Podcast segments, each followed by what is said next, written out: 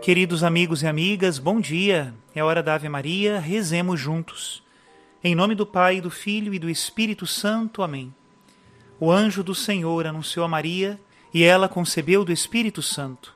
Ave Maria, cheia de graça, o Senhor é convosco. Bendita sois vós entre as mulheres, e bendito é o fruto do vosso ventre, Jesus. Santa Maria, Mãe de Deus, rogai por nós, pecadores, agora e na hora de nossa morte. Amém. Eis aqui a escrava do Senhor, faça-se em mim segundo a vossa palavra. Ave Maria, cheia de graça, o Senhor é convosco. Bendita sois vós entre as mulheres, e bendito é o fruto do vosso ventre, Jesus. Santa Maria, Mãe de Deus, rogai por nós, pecadores, agora e na hora de nossa morte. Amém. E o Verbo de Deus se fez carne e habitou entre nós. Ave Maria, cheia de graça, o Senhor é convosco. Bendita sois vós entre as mulheres, e bendito é o fruto do vosso ventre, Jesus. Santa Maria, Mãe de Deus, rogai por nós, pecadores, agora e na hora de nossa morte. Amém. Rogai por nós, ó Santa Mãe de Deus, para que sejamos dignos das promessas de Cristo. Oremos. Infundi, Senhor, em nós a vossa graça, nós o suplicamos, para que nós que conhecemos pelo anúncio do anjo a encarnação de Jesus Cristo, vosso Filho e nosso Senhor, cheguemos por sua paixão e morte de cruz à glória da ressurreição da carne, pelo mesmo Cristo nosso Senhor. Amém. Em nome do Pai, do Filho e do Espírito Santo. Amém. Queridos irmãos e irmãs, vamos então a mais um relato da Gruta de Lourdes, dessa vez uma personagem conhecida por outras histórias. Uma mãe, entre outras, a peregrinação de Zélia Martin, 11 de junho de 1877.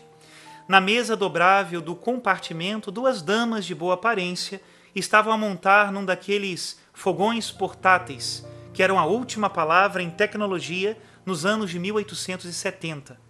Com os solavancos do trem permitindo, preparariam o café para seis pessoas. De vez em quando lançavam olhares para as companheiras de compartimento, uma mãe e três garotas como elas mesmas estavam rumando a Lourdes. Desde o início da viagem, as duas damas julgavam, com seus olhares treinados, que a família pertencia a um honroso escalão da classe média baixa. O veredito fora confirmado pela mãe, senhora Martin, que afirmou trabalhar de costureira, especializada no ponto de Alençon, típico da cidade de onde vinha. Seu marido era um relojoeiro. Bem vestidas e simples, as meninas tinham boas maneiras não interrompiam a mãe e sempre respondiam às perguntas que as duas senhoras lhes faziam. Não se metiam nas conversas de adultos. Essa era uma companhia que podiam ter sem preocupações. As duas mulheres resolveram acolher a família Martin. Preocupavam-se com a aparente exaustão da mãe. Com efeito, ela estava muito doente. Ia a Lourdes esperando por uma cura, levando três de suas filhas consigo. Então você teve mais? Perguntou uma das senhoras. Sim, Terezinha e Celina ficam com o pai.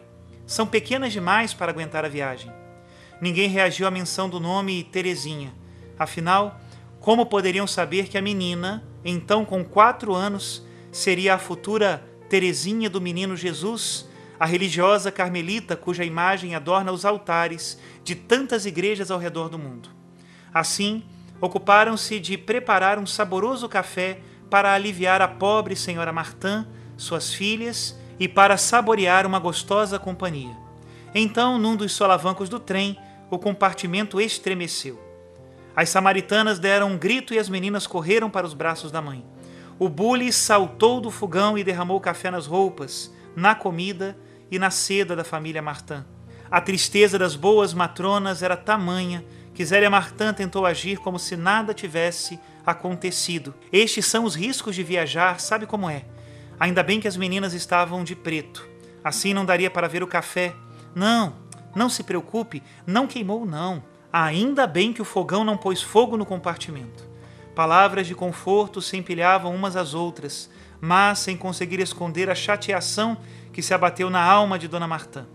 Ela já se preocupava com o que seria de suas filhas caso falecesse. Muito vulnerável, qualquer aborrecimento poderia enfraquecê-la. Isso, adicionado ao cansaço da viagem, fazia-na pensar se era uma boa ideia ter vindo para ali. Porém, ao plantar o pé na estação de Lourdes no amanhecer do dia seguinte, Zélia Martin endireitou-se de novo.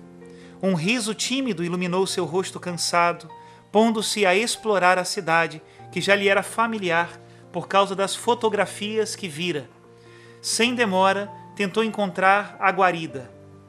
A procura lhe causou novo estresse. A primeira pousada na qual foi não era a mesma onde havia reservado os quartos. Teve de pegar as malas e carregá-las com muito esforço para outro local. Mas isso não importava. Dali a pouco estariam orando na rocha onde esteve a Mãe de Deus. Dali a pouco se banharia nas águas milagrosas de Massabielle. Mas, justo no instante em que lhe mergulharia na piscina, Dona Martã estremeceu dos pés à cabeça. Quão gelada não parecia aquela pedra de mármore! Quão fria não parecia essa água límpida, apesar de estarmos no calor de uma tarde de junho! Com quanta força de vontade, fechou os olhos e mergulhou na água, perdida em meio aos peregrinos. A anônima mãe de uma futura santa se entregou à esperança de obter uma cura física. Suas filhas oraram pela mesma causa com todas as forças. Entre os Martin, a oração estava para a alma como oxigênio para os pulmões. Não houve milagre naquele dia que pudesse restaurar a frágil saúde de Zélia Martin. Foram dias seguidos de mais banhos, mais missas e novenas, mas nada pôde trazer a cura esperada. Quando Dona Martin e suas filhas subiram no trem de volta para casa, três dias depois, Levando consigo algumas garrafas da água de Lourdes na bagagem, Zélia lutou para não se deixar abater pela profunda tristeza que carregava no peito. Não se arrependia desta última peregrinação. Caso não tivesse vindo, se curaria da descrença. Mas agora se sentia próxima à morte. Que seria de suas filhas? Nossa Senhora de Lourdes, protegei-as, guardai-as, foi o que pediu. Nossa Senhora e seu filho cuidariam desse desejo. Essas meninas, tão livres e felizes, ingressariam em conventos, devotando suas vidas à oração como desejavam. Até aqui a citação desta viagem da mãe de Santa Teresinha, Zélia Martin. Que Deus nos dê esta graça de uma grande confiança em Deus, não porque Ele faça aquilo que nós pedimos, mas porque Ele faz sempre o que é melhor, mesmo que os nossos olhos não possam ver. Que Deus abençoe a todos. Em nome do Pai, do Filho e do Espírito Santo. Amém.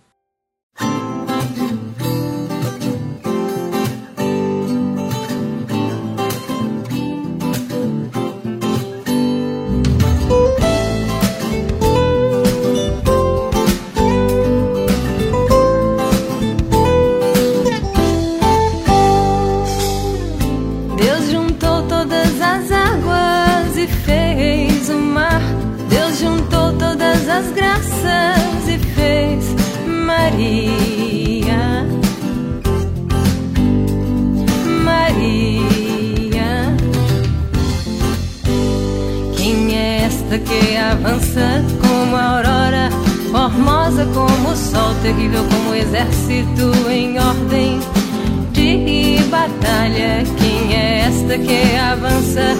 Formosa como o sol, terrível como o exército em ordem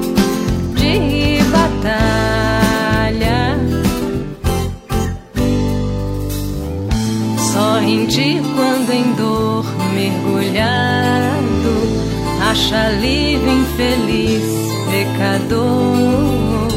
Tu só tu dominaste o pecado. Virgem Mãe de Jesus Redentor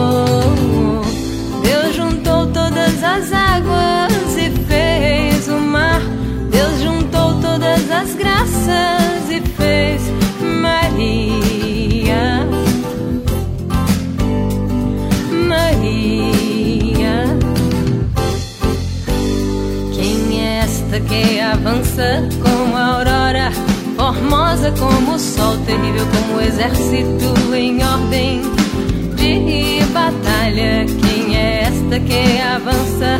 Formosa como o sol, terrível como o exército em ordem de batalha.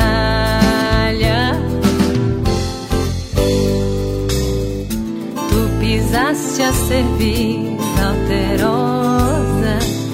serpente inimiga infernal.